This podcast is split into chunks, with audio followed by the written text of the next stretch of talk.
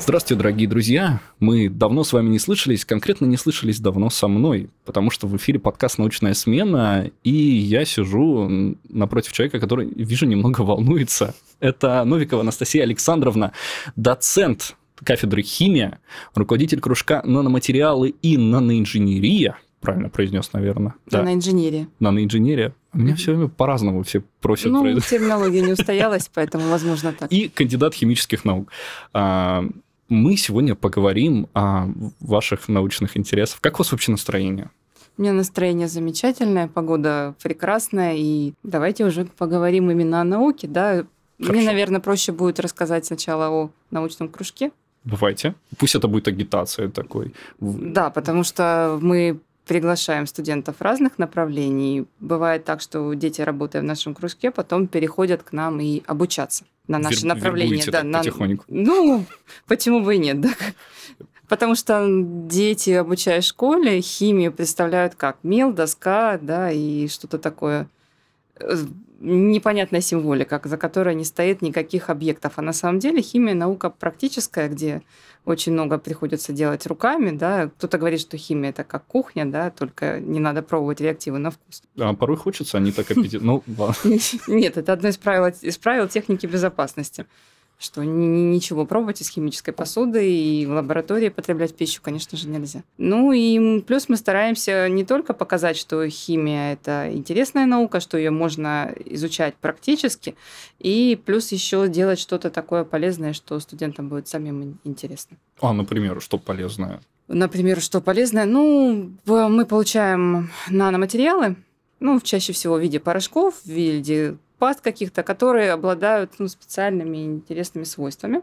В данный момент последнее, что мы делаем, мы пытаемся получить наноматериалы, которые будут э, биосовместимы, то есть их можно будет использовать в краски, например, красочные материалы добавлять, да, но они будут при этом обладать антибактериальным эффектом, но не будут оказывать влияние токсического на человека. Антибактериальная картина, я... Ну, допустим, да, плесень, например, да, это, ну, это не бактерии, а грибы, например, да, угу. чтобы не цвели стены, например, или там скамейка в парке, или там какие-нибудь статуи, например, садовые формы, они же очень легко значит, покрываются вот таким налетом, ну, например, да. особенно если там мраморные, какие-нибудь красивые пористые, а если обработать их специальным составом, эстетически эстетический вид сохранится дольше. А у меня вот я как раз дома себе недавно вот почему-то ударили мне в голову гены а, агроинженеров в семье. Я единственный как бы угу. выбрал другую сферу. Я себе поставил такую, сделал полочку, где высадил кучу растений и поставил там а, несколько маленьких бюстов. И один из бюстов а, Петра Первого. И я действительно заметил, что он как-то, знаете, начал чем-то какими-то точками неприятными ну, покрываться.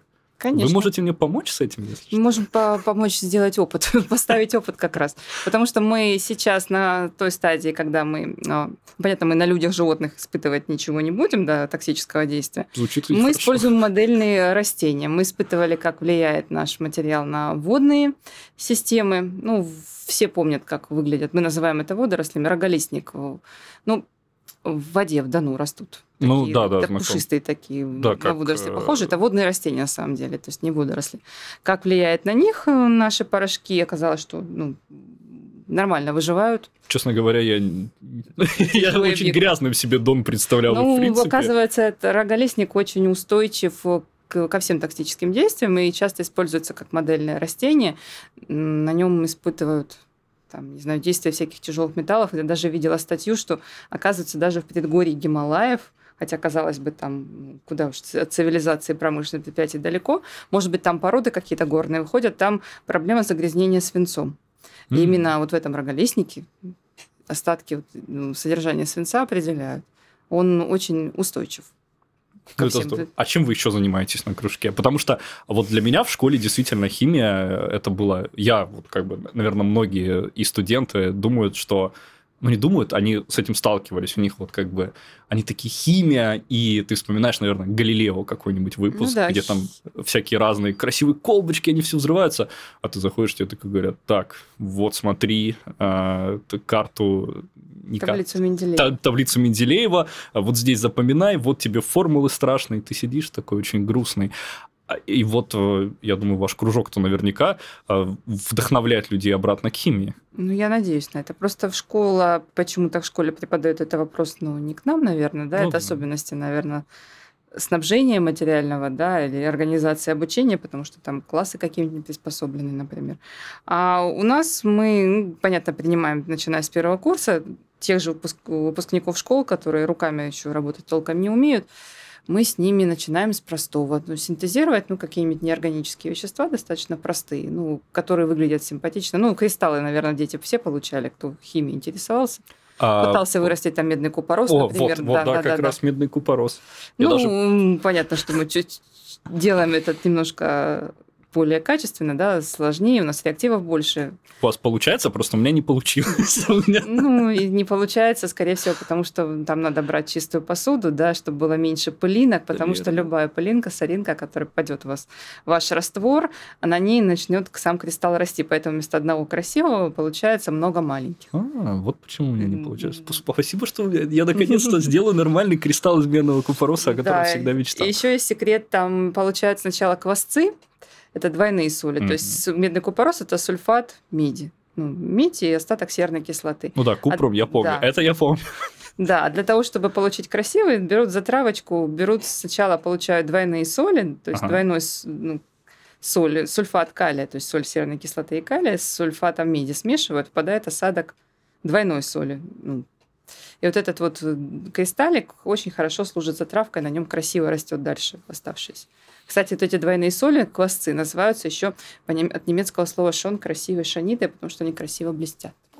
да. так Детям нравится. Да и мне нравится. Я прям, я прям сейчас готов развернуться и пойти ну, да, из двойной соли кристалл растить. Ну, это совсем для малышей, ну, для первокурсников. Вы, вы осуждаете меня за это?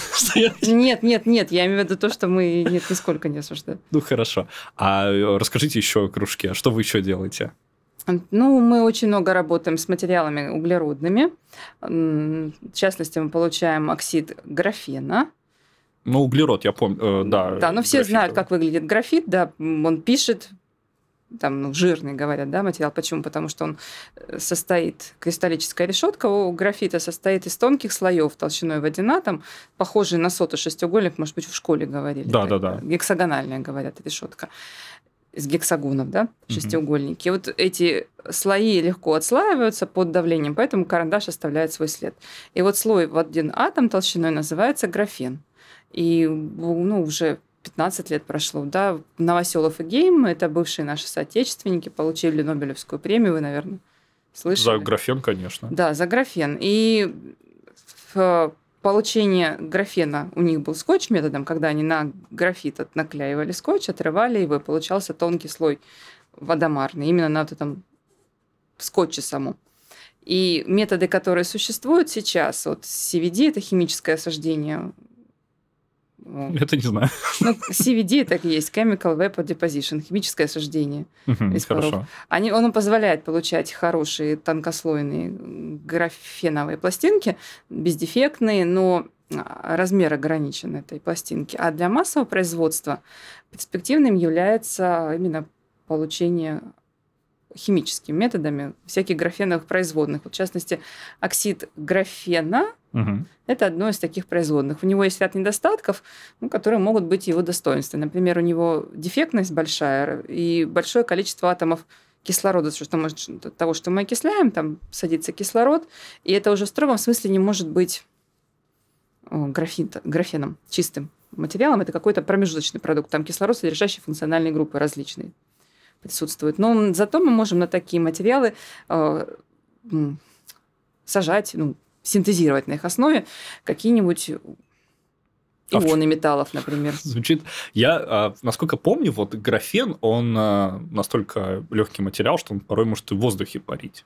Нет, это вы с, с магнитными материалами, которые в магнитном поле парить нет, могут. Я нет, ошибся. нет, парить ничего не может, мы же не в космосе. Хорошо, а в чем вообще, как бы, э, вот наконец-то дорвался до человека, который мне может рассказать, а вот почему сейчас все, э, на самом деле, я часто натыкаюсь на статьи о будущем э, графена, графитовых трубок. Графеновых, ну, углеродные нанотрубки, да, ну, потому что углерод обладает большим количеством модификаций аллотропных, это из простых веществ, ну, которых изуч... мы изучаем как люди, да, ну, самое большое количество может быть. Там углеродные нанотропки, это если мы взяем вот эту графеновую плоскость, о которой мы говорили, и свернем Угу. ее в, в такой в тубус, да, получается. Тогда мы можем интеркалировать, то есть внедрять какие-то другие соединения. Э, Могут быть фуллерены, например, на основе. Это когда мы эту графеновую плоскость э, сворачиваем в мяч. Самый известный э, объект углеродный фуллерен, бакебол, состоит из 60 атомов углерода. С60. Баки- баки- Бакебол, да, бакебол. назван в честь Бакминстера Фуллера. Это, если не ошибаюсь, английский архитектор, который Мгм. строил такие вот конструкции на основе шестиугольников, пятиугольников. Ну, напоминает половинку футбольного мяча. Понял. Такое вот сооружение. И сам вот этот вот в честь него названный Бакебол или Бакминстер Фуллерен С60, там пяти-шестиугольники образуют трехмерную замкнутую систему. И вот если мы хронологически посмотрим, то сначала были открыты фуллерены, вот, ну, в 90-е годы их активно изучали, начало 2000-х, потом была эра углеродных нанотропок, э, графеновых материалах. Ну, вот как раз сейчас, наверное, графен уже на основе его и получают различные ну, внедряют уже в технику, не только исследуют, да, как прикладное значение. Ну, например, там экраны могут быть у сотовых телефонов, как накопители энергии для сенсоров. В нашем случае мы используем его для в качестве присадок для трибологических испытаний. Трибология – это наука, изучающая трение. Хорошо. Для снижения трения износа различных материалов вот как раз вот этот он хорошо подходит, потому что он слоистый, да, Какая-то такая графеновая смазка. ну, графитовая смазка Да. широко известна, используется. Это она используется при высоких нагрузках и высоких температурах, стабильная получается. А этот материал, он очень сильно снижает коэффициент трения практически до нуля. Прям За- скользит, что ли? Да, да. Ух ты. Ну, но у нее есть недостаток, она не работает для высоконагруженных систем. Вот В настоящее время вот, ну, есть работы, и в масла добавляют ну, для трения стальных деталей, ну, там, как детали двигателя, например, но они еще не дают такого хорошего показателя, поэтому добавляют их как в смеси с присадками, содержащие металлические частицы. А м, есть работы, где похожие смазки используют, например, в имплантах, ну, допустим, искусственный сустав какой-нибудь. О, то есть как бы между какими... Я знаю, ну, что в основном да, я видела похожие работы, да. так они точно. делаются в основном из титана. А, Ну, титана, да. Но титан э, часто есть между- вызывает аллергию.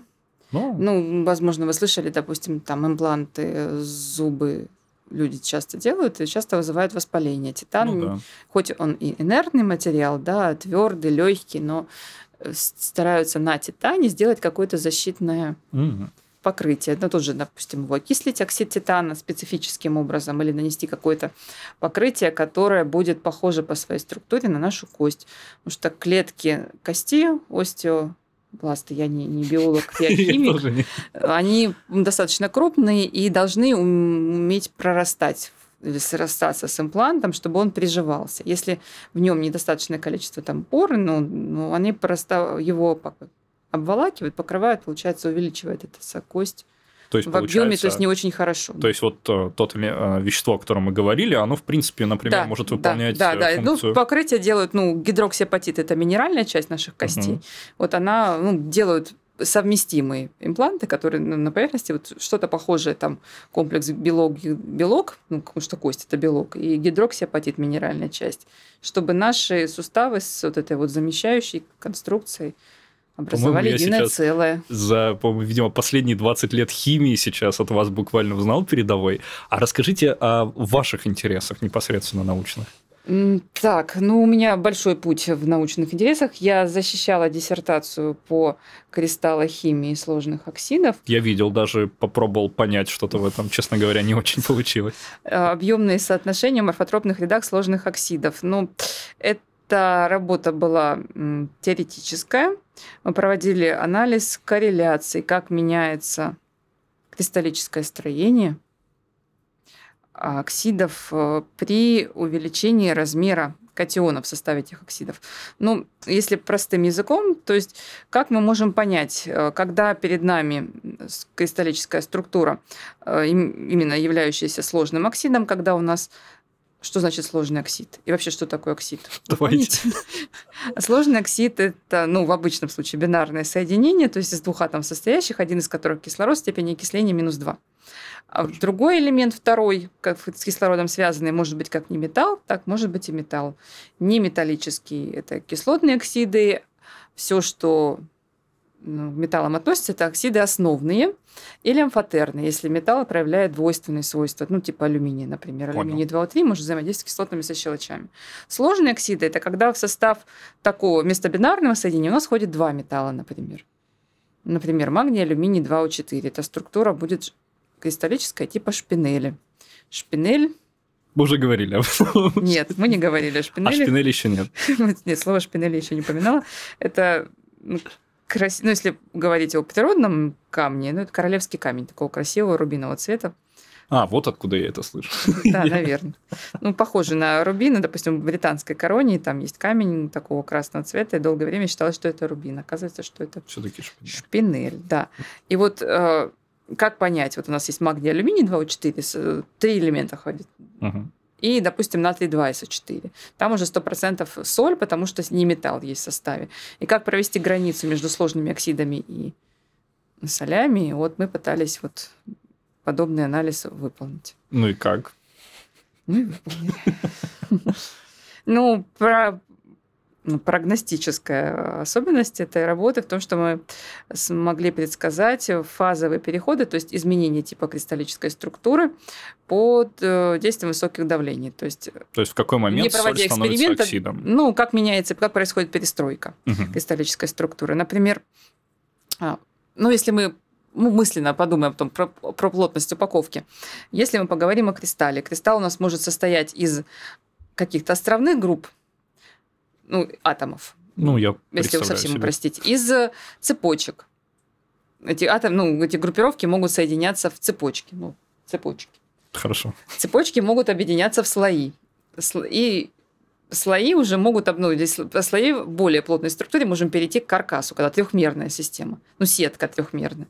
Если мы пытаемся сжать эту систему, какая будет самая рыхлая структура? Конечно, когда у нас ой, островные группировки находятся.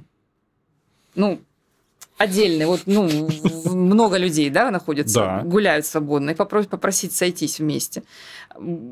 Их легко будет сжать, да, объединить, например. Ну, до какого-то момента. Да, до какого-то момента. Дальше происходит плотность больше у цепочечной структуры. Ее сложнее сжать, да, по одному из направлений. Уже плотная упаковка существует, они уже выстроились. Угу. Еще плотнее будет слои, да, и самый, кажется, плотный будет трехмерный каркас, который свободного то есть трехмерную кучу людей нам будет сложнее всего да, сжать. Да, цепь, например. Так оказалось, что нет. Нет все-таки. Да, исследовалось очень интересным образом сейсмические волны, то есть распространение землетрясений. Понял. А в контексте чего получается? И если у нас трехмерная система, она должна быть изотропной. То есть равномерно пропускается сквозь вот эту вот кубическую трехмерную сетку должны сейсмические волны проходить равномерно по всем трем направлениям. А выяснилось, что нет? А выяснилось, что нет. В нашей вот этой вот летосфере там же громадные давления существуют. Да. Ну, чем вот. ближе к ядру, тем выше давление. Ну, да, да, да. Ну, там совсем, ну, кристаллов там нет, в, в литосфере имеется в виду. А, то, ну, выше магмы, я понял. Да. И оказывается, эти колебания сейсмические распространяются неравномерно. То есть удивительное явление, что трехмерная структура под давлением становится опять слоистой. Вот такое вот интересное явление, открыли его. Ну да, вряд ли мы могли недавно, подобное да. наблюдать э, да, да. где-то здесь. И это сделало ну, определенный бум. Да. Кубическая структура, это перовскит называется, структура тех силикатов, которые образуют земной коре. А этот получился тип постперовскита, так называемый. То есть э, некий такой 3D-кристалл превращался в слоистый. Превращается в слоистый, он, что удивительно, более плотный, чем трехмерный. Кошмар какой. Это под условиями сверхдавления. Да, там, там ну, гигапаскали используются, то есть сверхвысокие давления. То есть, ну, на нашей планете, наверное, ну, сложно представить более ну, экстремальные условия в плане высоких давлений. Собственно, это была моя диссертационная работа. Когда я пришла работать в ДГТУ, все поменялось, потому что здесь научная группа занималась трением, трибологией. И сейчас вы изучаете трение. Ну, и теперь я занимаюсь трением, да, в том числе. А чем конкретно? Ну вот мы получаем, я же рассказывала, оксидные угу. материалы на основе графена и наночастиц оксидов переходных металлов, композиционные материалы на их основе, и пытаемся их добавить в смазочный материал и смотрим, что происходит. У вас есть, может быть, какой-то конечный план исследований? Чего вы вообще хотите добиться? Ну, мы хотим получить э, материал, который будет не только снижать коэффициент трения, но и обеспечивать ну, безызносность. То есть будет ну, износ прям... поверхностей. Даже я со своим таким базовым пониманием динамики, я понимаю, что это же путь, по сути, к этому, э, к уменьшению... Затрат энергетических, да. да. Ну, мы много говорим о том, что должна повышаться энергоэффективность, да, что ресурсы не бесконечные, да, и поэтому мы должны стремиться к устойчивому производству и а это же, насколько я представляю, это же невероятное увеличение КПД получается да. производства, раз трение минимальное да. и затраты минимальные. Ну, на модельных системах у нас это получается, но вот с приложением высоких нагрузок пока у нас мы работаем над этим, над этой научной задачей, скажем. Ну, скажем так, если бы применить эти наработки, допустим, в системе, которая не очень э, высоконагрузочная. Допустим, например, обычные наручные часы. Это позволительно, возможно, или все-таки? Ну, позволительно, смотря какие материалы будем использовать. Если у нас ну, магнитные какие-то, ну, можно, кстати, использовать магнитные частицы, осадить на них, то тогда будет проблематично, потому что будет помехи создавать. А так наручные часы, да. То есть, Вполне. например, увеличим там время завода там, с месяца до двух. Да. Звучит Кстати, хорошая идея. Хорошая идея, да. Укажите меня тогда в кредитах. Благодарность, да, обязательно. Ну и плюс еще эти материалы, которые мы получаем, достаточно интересны в плане своих физико-химических свойств. Ну-ка. Они могут использоваться в качестве фотокатализаторов, в качестве сенсоров. То есть, например, э, внутри, э, допустим, фотоаппаратов? Нет. На пленке? Нет. Фотокатализатор это вещество, которое под действием света вызывает окисление э, органических загрязнителей. Например, вот кондиционер. Часто говорят, что кондиционер с фильтром ультрафиолетом там, от бактерий, угу. например. Там что используется? Там напыление из э, диоксида титана, ультрадисперсный, ну, там наночастицы, микрочастицы титану-2 и ультрафиолетовая лампа. Под действием ультрафиолета в полупроводниковом вот этом оксиде титану-2 образуется там, пара электрон дырки, и на поверхности этого материала происходит окисление примесей. Как раз титану-2 это будет широкозонный фотокатализатор, который под действием ультрафиолета активизируется. А то, что мы получаем, актив... начинает работать под действием видимого света. То есть, то есть например, преимущество. если у нас есть какая-то поверхность, которую нам необходимо регулярно очищать. обрабатывать, очищать, то она будет это автоматически делать на солнце. Да, ну можем делать не только на, ну, на не только поверхность, мы можем воду очищать, воздух очищать. Ну. Воздух, например, от дыма табачного, например, или поверхности от загрязнений любых, то есть она будет выглядеть все время чистой. То, что мы с вами начали беседовать о парке, вот как раз эта система на основе фотокатализатора. А я сейчас знаю, очень многие-то гонятся за технологией масштабного очищения больших объемов воздуха, потому что в связи с коронавирусом случился бум вот этих механизмов ультрафиолетового прогона воздуха, а получается, вы можете потенциально предложить технологию эффективнее и, честно говоря, менее энергозатратную, раз электричество будет особо-то и не нужно. Ну, возможно, мы не пробовали исследовать это на микроорганизмах, как оно воздействует, тем более на вирус, это что все должно проводить специальные медицинские исследования. Не в ту сторону, я смотрю. Нет, почему? Для очищения организма, ну, опять же, модельных органических угу. систем, да, это эффективно. И э, в, в нашем регионе активно не, не существует производства текстильных каких-нибудь там или бумажных производств, где красители в большом количестве в качестве источных вод образуются. Например, там каких-нибудь Индин, да, они там много тканей, у них легкая промышленность развита хорошо. Ну, да. У них большая проблема, ну, помимо того, что у них вообще с ну, у них проблемы, ганка да. разноцветная, это да. Да, да, вот и э, разложение вот этих вот трудно выцветающих красителей, как один из вариантов, кроме, конечно, сорбции, например, да, потому что много есть подходов к очистке воды. Можем просто ну, в сорбенты использовать, очищать. Ну, как уголь, например, да? Ну, да, можем как... и кипятить в этом роде. Ну, кипятить оно не, не очистит, в смысле, от красителя. А, ну, от красителя, да. Да, но плюс, плюс еще многие из этих красителей являются канцерогенами, то есть они еще и Неприятно. плохо влияют не только на там, водоросли, водные там какие-нибудь организмы, системы, ну и, наверное, человек. В этой системе мы, мы ну, довольно продвинулись. Мы получаем ну, оксид графена еще и носителем является этих частиц. И Опять оксид графена, хорошо. Ну, хорошая система. Он, он, я же говорила, что это такая, получается, плоская система, которая содержит много кислорода, на которой хорошо садятся эти частицы, и плюс он еще является матрицей, как шаблоном, в котором происходит синтез, и мы получаем частицы одного размера. Это важно, потому ну, что у них свойства окей, получается да. похожи, потому что влияет на размер частиц, которые маленькие, которые находятся в наноразмерном диапазоне.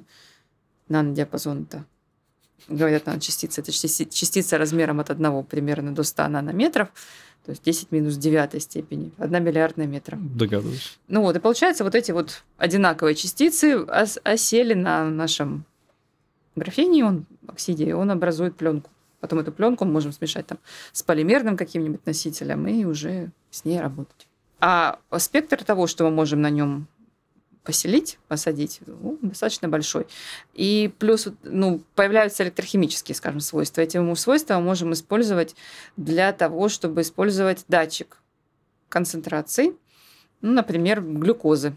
Ну, все знают, что люди больные диабетом первого типа используют должны мониторить у себя уровень глюкозы. Да, регулярно, да. Да, и э, системы, которые сейчас используются, у них работают на основе энзимов, белков. И у таких систем ограниченный срок хранения. И они имеют э, большие требования там, к влажности, к условиям хранения. А мы можем сконструировать без энзимный датчик концентрации на основе этих частиц. И вот как раз в нашем кружке научном студенты уже более опытные, там, к концу бакалавриата, магистранты подобные работы выполняют. И вот одна из моих активных учениц она выиграла умника по, по, с подобным ну да, это получается интереснее. Я думал, что у вас все равно на первом курсе кристаллы, а вот на последнем уже... Нет, просто ну, я же начала разговор о том, что химия похожа на кухню, да, и для того, чтобы mm-hmm. научиться хорошо готовить, то же самое, чтобы стать хорошим химиком, нужно уметь э, совершать какие-то операции, да, казалось бы, рутинные, лабораторные какие-то действия, ну, которые там, ну, уметь точно дозировать вещества, там, уметь хорошо взвешивать, я не знаю, там, повторяемость должна быть. У любого химического синтеза должна быть воспроизводимость и повторяемость. То есть вы должны получить материал такой же, как получили его вчера. Это большая проблема до наноматериалов существует, потому что в зависимости от партии у вас может меняться ну да. Ты... свойства материала. Да. И, собственно, для графеновых материалов, вот, если о них опять заговорить, ну, это довольно много я над этим работала последние несколько лет. Там э, тоже, во-первых, воспроизводимость, и каждая партия отличается, и каждый метод получения, который вы используете, даже если химический метод, и вы используете, получаете производные графенов, будет сильно отличаться. То есть от производителя к производителю свойства будут разные. Ну, и... я ощущаю, что это большая проблема, раз ты... Да, ну, до- достаточно выгодный. Ну, сейчас этот материал довольно дорог. Я на нынешний момент о ценах не могу сказать, а, ну, ну, десятки тысяч рублей там за 100 грамм материала. Неплохо. А говорят, ну, плани- предсказывают, что там через 10-15 лет этот материал будет настолько широко востребован в, в различных областях техники, вот я называла всего там три да, области. Это угу. трибология, фотокатализ и сенсорика. А очень хорошо он для аккумуляторов, для химических источников токов востребован. А мы сейчас в кризисе, я знаю это, что мы сейчас в кризисе mm. этом, а, а, в поисках нового какого-то элемента не просто литиевые аккумуляторы, а что-то... Ну, в твердые электролиты, как класс, это довольно давно исследуется, и там mm. существует большое количество систем оксидных, сульфидных, например, натрисерные электролиты, которые используются в технике. И на проводимость, он там в литиевых источниках тока литий может перемещаться вдоль кристаллической решетки, переносить заряд по каналам кристаллической решетки. Также могут быть там и на основе натрия, катионных катионов водорода, например. И то есть, а графен может нам продвинуть в сторону новой... Ну, на основе графена я видела, кстати, литиевые работы. Просто я в этой области не, не, не сейчас не работаю. А, поэтому я сказать о ней не могу. Про катионные проводники, да, да, но они могут использоваться, опять же, как датчики, например, концентрации водорода. Просто системы mm. такие известны. Но вот самый э, простой и популярный э, проводник, твердый электролит, вот, ну, как вы говорите, литий-ионный проводник, это едит серебра, аргентум, йод. Достаточно простая система. Ее представить можно кристаллическую решетку, как состоящую из атомов йода, достаточно крупных, в которой расплавлено, ну, в кавычках, под решетка, то есть ионы серебра свободно перемещаются. Даже есть такая картинка, то они как ну, между большими атомами йода, которые жестко закреплены, э, перемещаются как водолазы маленькие по размеру ионы серебра. То есть они свободно там плавают. То есть они хорошо проводят электричество. То есть твердые электролиты это промежуточная Э, ступень между твердыми телами, например, типа натрий хлор солями, диэлектриками, и жидкими электролитами, как раствор, например, тоже натрий хлор в воде или серной кислоты в воде. Но это комбинировано. Ну, это получается, да, что-то твердое, внутри что-то, одна какая-то часть этого кристалла жестко закреплена, образует прочные химические связи, а другие перемещаются за счет э, диффузу, диффузионных, например, процессов каких-то. Диффузию я все еще знаю. Ну да. Ну, ну, для разных целей твердые электролиты применяются. Там при высокой температуре, например, они там в топливных элементах могут использоваться. Там кислород, ну, не катионная проводимость, а уже кислородная проводимость.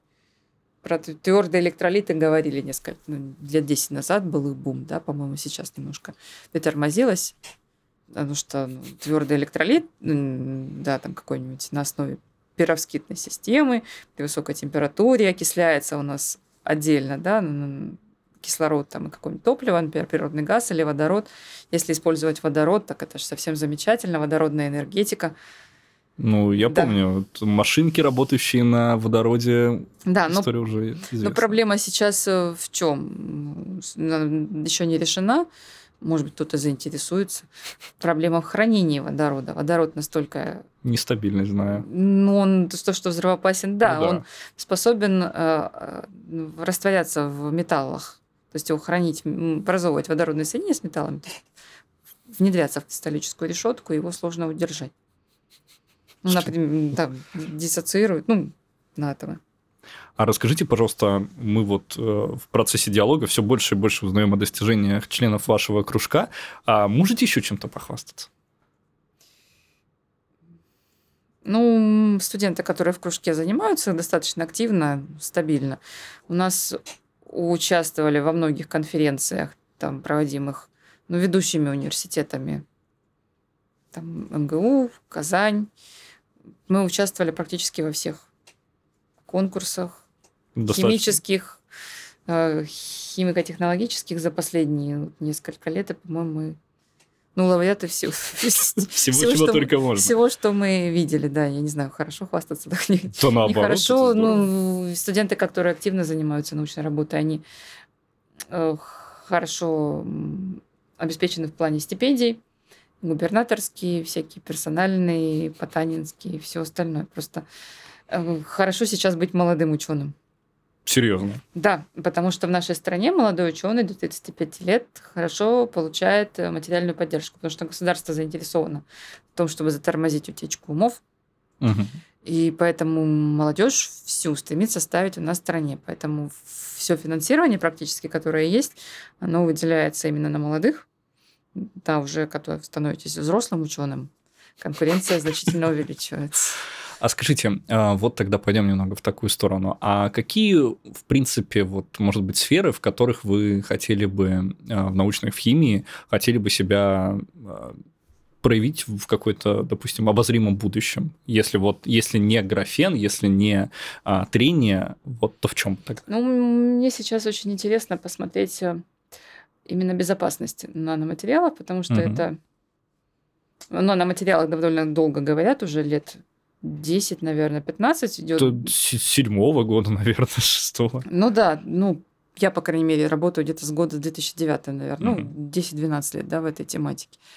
И синтезировано ну, в материалах очень много, очень много говорится об их свойствах, о том, как они влияют на человека, на растения, на окружающий мир. Об этом ну, достаточно мало уделяется вниманию к токсичности. Например, ну, был бум уже в промышленности, в масштабе были внедрены там солнцезащитные кремы, содержащие там диоксид титана в нанодисперсном состоянии, и говорили, что это прям суперзащита от солнца, да, а потом оказалось, что кораллы гибнут, и многие страны, какие-нибудь там ну, островные да. государства, они стали запрещать э, купающимся использовать солнцезащитные кремы вообще. Потому что диоксид титана, опять же, попадая в воду, вот этим фотокаталитическим свойством, что мы с вами разговаривали, обладая, убивает все живое, что вокруг есть.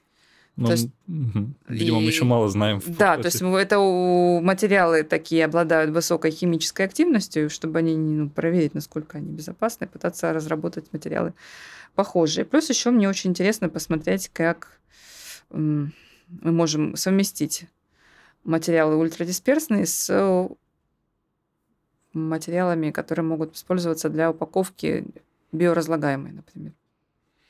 Ну, ну, ну, то есть, чтобы... Ну, мы сейчас окружены пластиком, Конечно. да, каждый человек оставляет углеродный след, мы каждый там, ну, там, не знаю, там, чехол на телефоне, да, не задумываясь, меняем, там, пьем какой-нибудь кофе из пластмассового стаканчика, я не знаю, там, покупаем 10 пар кроссовок, и, ну, не задумываясь об этом, ну, кто-то сдает в утилизацию, а большая часть населения просто выбрасывает, да.